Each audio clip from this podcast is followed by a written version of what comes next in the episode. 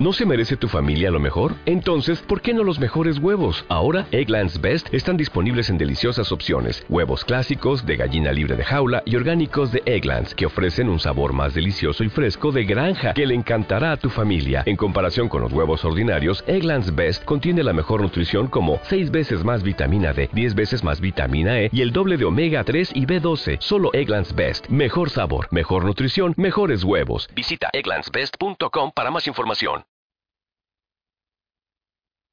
Pigmeo, de Palanuk. Comunicado vigésimo primero. Empieza aquí el informe vigésimo primero del agente Yo, número 67, en su revisitación del centro de distribución de propaganda religiosa de la ciudad de XXXXX. En el exterior de la capilla de culto bulle la amenaza de una horda de chacales mediáticos empleados por el diario impreso XXXXX. Han asistido múltiples parásitos en representación de la atestada casa de putas del centro de distribución televisiva por cable XXXXX. Sitiada asimismo por los buitres haraganes de la cadena de radio XXXXX. Para que conste en acta, el evento de hoy tiene por fin deshacerse de los restos mortales de Trevor Stonefield. Hacer el despliegue ritual del cadáver de Trevor previo a convertirlo en alimento nutritivo para artrópodos, bacterias y microbios. Además de la melee de los chacales mediáticos, la calzada está ocupada por una densa cabalgata de ciudadanos que bloquean con sus pasos la entrada de la capilla. Llevan en alto un bosque de cartones montados en unos postes de madera que ellos usan como mangos, y en los cartones hay impresas las palabras inglesas. Los asesinos no merecen la salvación. En otro letrero pone, no hay lágrimas para Trevor. El caos moralista agita sus letreros, emite cánticos y los va repitiendo. Trevor arde en el infierno. Las ciudadanas madres, los ciudadanos padres y su descendencia emprenden un desfile que traza una elipse continua delante de la capilla, mientras emiten el cántico. Trevor arde en el infierno. Una llena femenina emperifollada sostiene en su garra pintada un micrófono que tiene estampado un numeral árabe 4 de gran tamaño, y a continuación se posiciona inmediatamente delante del objetivo de la lente de la cámara. Ataviada con un traje pantalón de uniforme, con la cara pintada para borrar todos sus defectos, la llena femenina posa su mirada dentro de la cámara y dice, Incluso en un día de duelo como hoy, las familias furiosas protestan delante del funeral del joven trastornado, y el médico forense del condado continúa investigando los descubrimientos de la reciente autopsia, dice. Las pruebas forenses que demuestran que el francotirador de la escuela fue, también él, víctima de recientes abusos de tipo sexual. La llena femenina emite su proclama, compone una sonrisa con la boca y dice. ¿Me ha quedado bien el pelo? Su mano pesca un objeto plano del interior del pantalón propio y lo manipula de manera que el objeto se riende para convertirse en un espejito. Observándose el rostro, la llena mediática dice, ¿la sombra de ojos se me ve igual de los dos lados? El hedor de la tragedia humana atrae a los periodistas frenéticos. La horda de carroñeros se da un festín con el ano rebosante de la historia mundial. Eludiendo el perímetro del carnaval, el desorden revuelto de emociones negativas, los miembros sigilosos de la gente yo acceden a la capilla de culto. Entran en ese crepúsculo perpetuo que es común a todas las capillas de culto. En la penumbra del interior están ausentes los cilindros de parafina en llamas, están ausentes los despliegues coloridos y fragantes de genitales de formas de vida vegetal. Faltan los feligreses. No está la monia corroída de la señora Liddy. No hay más que un ataúd hendido para desplegar el cadáver suspendido encima de una tapicería de tela de seda azul, por debajo de los pies de yeso del falso hombre muerto que sangra pintura. Las cubiertas de piel de los ojos del cadáver están cerradas. Trevor Stonefield. Reclinado y ataviado con un blusón apropiado para cualquier evento de culto corriente, con el cuello atado mediante una banderola de seda anudada. Las cortinas de pelo de color amarillo claro enmarcan la cara de Trevor por encima de su cojín apoya cabezas. Los moretones en forma de cuadrícula causados por la argamasa de los azulejos se le ven en forma de líneas rojas tenues por debajo del maquillaje facial de cadáver. Posicionado detrás del ataúd, un individuo masculino emite un torrente interminable de palabras inglesas. El diablo Tony. Balbucea una letanía de monserga sobre la vida eterna e interminable, inocente, libre de culpa, sentados en el asiento más delantero de la audiencia, un individuo masculino y otro femenino. Los progenitores de Trevor Stonefield. Ataviados por completo de color negro. Sus caras respectivas depositan mocos dentro de pañuelos de papel desechables.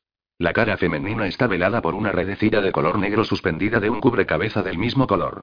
Desde la calzada se infiltran cánticos de voces. Repitiendo los gritos. Trevor arde en el infierno, Trevor arde en el infierno. Dentro de la capilla, la voz tímida del diablo Tony suena ronca como resultado de los daños sufridos durante el ataque de la agente Magda.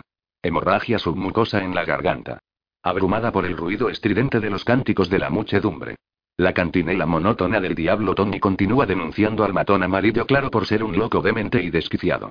Burlándose de Trevor por estar ocupado por un demonio derivado del concepto occidental de Satanás. Urdiendo excusas con la esperanza de que la deidad acepte y tolere el drama del adolescente muerto. En secreto, la voz de la gente yo habla en el interior de su cabeza, citando al benévolo emperador y timonel jovial Benito Mussolini. La historia de los santos es principalmente la historia de la gente demente. Todos los hombres tienen que hacerse merecedores de sus futuras torturas, de la cruel extinción que les depara la deidad. Incluso mientras un hombre está posicionado de rodillas, farfullando oraciones con las manos juntas, comportándose como si tuviera en sí la amabilidad más benévola, incluso durante esas buenas acciones, la deidad ya le está mandando el cáncer a la próstata, o bien le está mandando a un loco para que asesine a su amada descendencia. La deidad anhela los pecados de los hombres para justificar el dolor monstruoso del destino que disfruta infligiendo.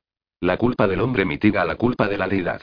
La crueldad humana permite una práctica de crueldad mayor por parte de la deidad. En el exterior asediado de la capilla suenan cánticos furiosos. Trevor arde en el infierno. Contenidos en el interior, los progenitores aplastados por la vergüenza del matón amarillo claro. El diablo Tony suplicando compasión para que el dios occidental acepte el residuo mortal dañado e imperfecto. Los pies de la gente yo se posicionan en la parte trasera de la capilla de culto, en un punto de equilibrio entre la furia y la vergüenza.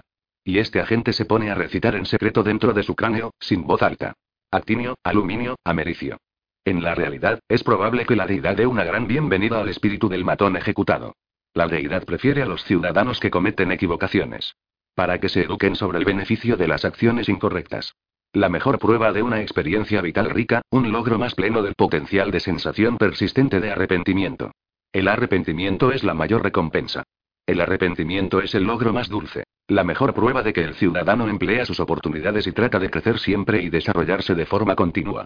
Doblado y escondido dentro del pantalón, el agente yo lleva un fajo de dinero de papel americano manchado de materia fecal y sangre de Trevor. Impregnado de la semilla de este agente. Las unidades monetarias menguantes restantes más allá de la sodomía violenta por la fuerza.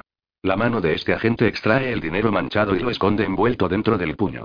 Al momento siguiente, la voz monótona del diablo Tony se detiene en seco. La capilla se llena de espera y de la sombra tenue del ruido. Arde en el infierno. La cara del diablo Tony se inclina hacia atrás para posar la mirada en este agente. Cita. La historia de los santos es principalmente la historia de la gente demente. La mirada del diablo Tony aguarda e indica a los progenitores de Stonefield que se giren para observar a este agente. Las caras de los progenitores masculino y femenino están atiborradas de fisuras, de cañones arrugados de carne que canalizan el agua que se derrama de los ojos, y la piel facial se les ve teñida de púrpura por el rubor de la sangre. Los dólares inmundos están bien cobijados en el puño del agente yo. Que retiene su posición en la parte trasera del templo. El progenitor masculino se alza a sí mismo, y sus rodillas se enderezan hasta obtener la posición erguida.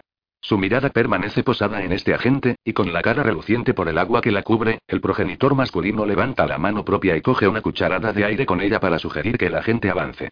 Que me aproxime al ataúd, al cadáver difunto y al diablo Tony. La nariz de Trevor, antes doblada de lado, ha sido restaurada para apuntar hacia adelante. Los ojos del mismo color azul que las descargas eléctricas, dormidos para siempre. Las cortinas de pelo amarillo, llenas de surcos de tanto pasarles el peine. Los pelos extirpados para reunirse con la deidad máxima. La máquina de pensar del agente Yokavila. El pastel de carne gris que hay oculto en el cráneo de este agente sopesa la cuestión ética, la obligación de forzar confesión. Posiblemente resolvería muchas emociones, confusión y tumultos mentales que sufren los progenitores de Stonefield.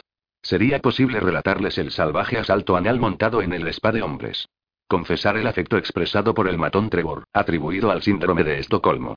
Explicar todos los factores causantes del famoso estallido contra las Naciones Unidas en miniatura. Pero al momento siguiente, sería posible perder el afecto de la estimada hermana gata de este agente. Sería posible hundir la noble misión de la Operación Estrago. Dilapidar la adoración del equipo Familia Cedar. Negar la admiración de todos los conciudadanos de la comunidad inmediata. Así que el agente yo recita en secreto, dentro de su cráneo sin voz. Antimonio, argón, arsénico. Y al momento siguiente, los pies de la gente yo dan un primer paso adelante, en dirección al luto y la muerte.